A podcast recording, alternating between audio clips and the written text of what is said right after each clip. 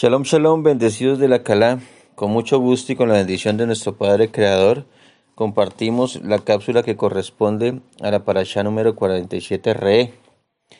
Y les cuento que me encuentro extasiado, me encuentro maravillado y muy conmovido al repasar estas líneas del capítulo 54 del Sefer de, Yeshayahu, eh, lo que corresponde a la Haftarah de esta parasha. Y aunque este, eh, esta cobertura inicia desde el verso 11 del capítulo 54, eh, me retrotraje un poco y leí los primeros versos.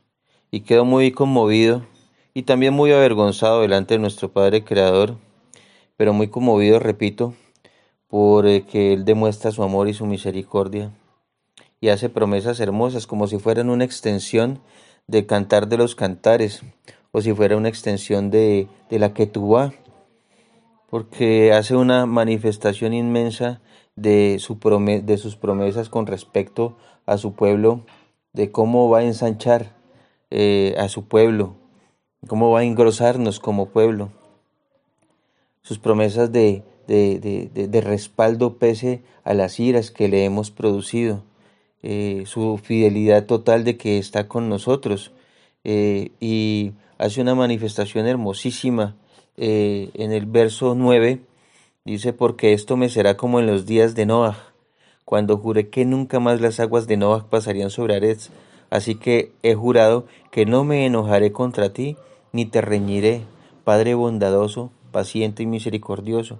Y miren lo que, lo que sigue diciendo en, en el capítulo 10, porque los montes se moverán y las colinas temblarán, pero no se apartará de ti mi misericordia, ni el pacto de mi shalom se quebrantará, dijo Yahweh, el que tiene misericordia de ti. Qué hermosa promesa, hermanos, qué hermosa promesa. Y qué vergüenza que tanto ejemplo de fidelidad, tanto ejemplo de querer agradarnos el Padre a nosotros y nos quedemos un poco cortos. Pero no hablemos el negativo. Aún hay tiempo, creo, hermanos. Aún hay tiempo para devolverle tanta fidelidad, Aún hay tiempo para sacarle sonrisas a nuestro Padre Creador. Aún hay tiempo para preparar la casa, como lo decía en intervenciones anteriores. Violentarnos para limpiar la casa, para que Él more con comodidad, para que Él no tenga que morar entre la basura o entre la suciedad, entre las ataduras. No, es tiempo de violentarnos un poco como se violentaron los macabeos para lograr el objetivo de recuperar la ciudad, de recuperar el templo y poder dedicarlo a nuestro Padre Creador.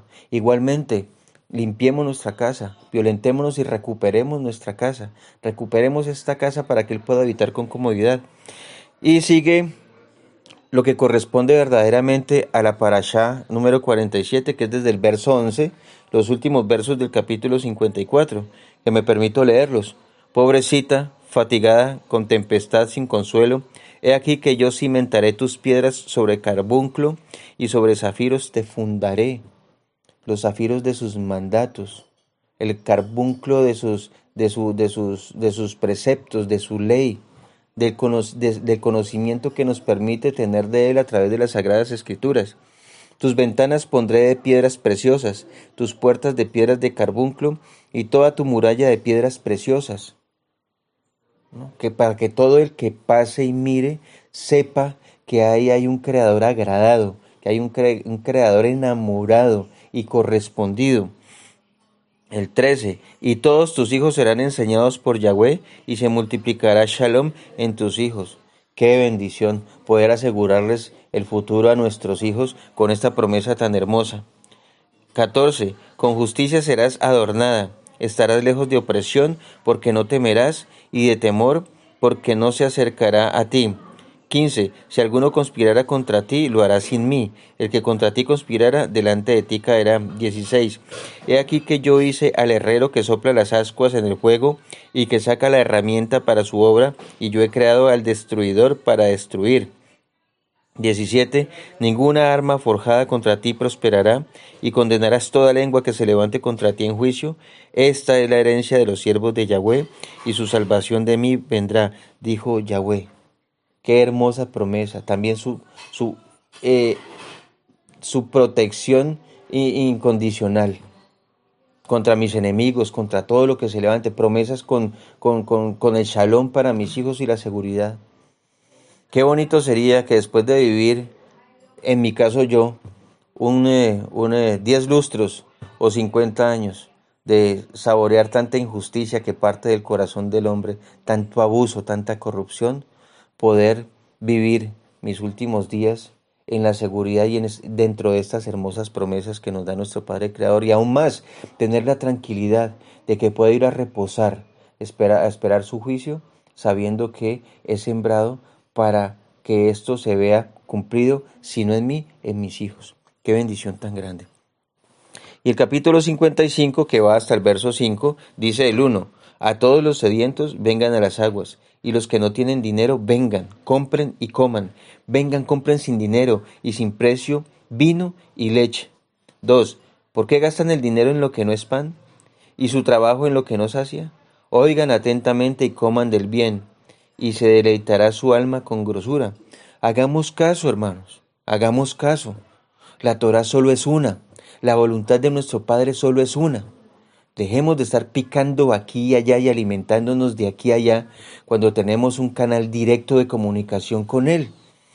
Cualquier inquietud que, que, que, que tengamos en nuestro corazón, cualquier duda que podamos tener, ¿quién mejor que Él para resolverla? Pero creamos que tenemos comunicación con Él. Pidámosle en oración que nos muestre. Leamos las escrituras y mostrémosles entrega y devoción para que Él igual nos premie con una bonita revelación. ¿Qué tenemos que estar haciendo? Alimentándonos de varias vasijas cuando en una sola podemos encontrar esa cisterna que sí retiene agua para la vida eterna. El 3. Inclinen su oído y vengan a mí. Escuchen y vivirá su alma, y haré con ustedes pacto perpetuo las misericordias firmes de David. Ahí confirma, lo que él quiere es una ejad, una ejada en, el, en, el, en, el, en la percepción espiritual de cuál es su voluntad. Entonces, ya lo había nombrado, qué pena ser reiterativo en esto, pero la condición sine qua non está resumida en este verso 3.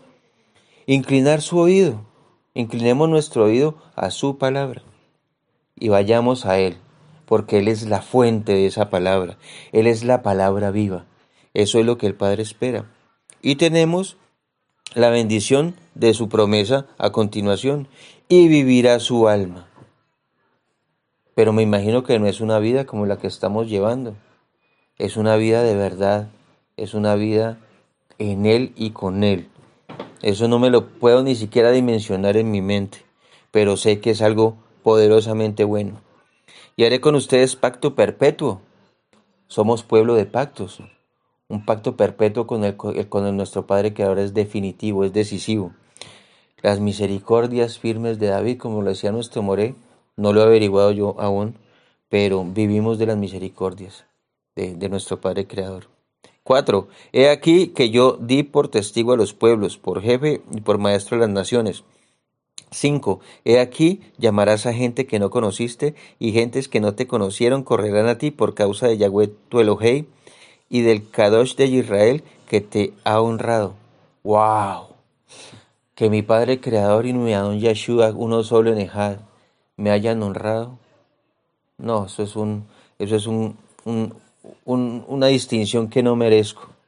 Pero si a Él le place, si a Él le place que, que las gentes vean el, resplandor de nuestro Creador en, mi rostro, en tu rostro, en el, rostro, en el rostro de su pueblo, y corran porque sepan que ahí hay vida eterna y en abundancia por una sola alma que logremos traer, sin abrir la boca. Una sola alma sin abrir la boca, solo con el testificar de que Él muere en mí. Hay promesas para eso también. Y qué delicia poder, eh, poderse deleitar uno con, con haber pasado por este mundo, rescatando, Él es el que lo hace, pero ser usado por Él para rescatar un alma. Entonces, hermanos, ahí termina la Haftarah, eh, que cualquier inquietud que tengan en su corazón la consulten directamente con Él y con las Escrituras, y con Él y con las Escrituras, que Él es bueno y va a contestar, va a resolver y va a responder. Que nuestro Padre Creador, nuestro Abacadosh, les continúe bendiciendo y Shabuatov.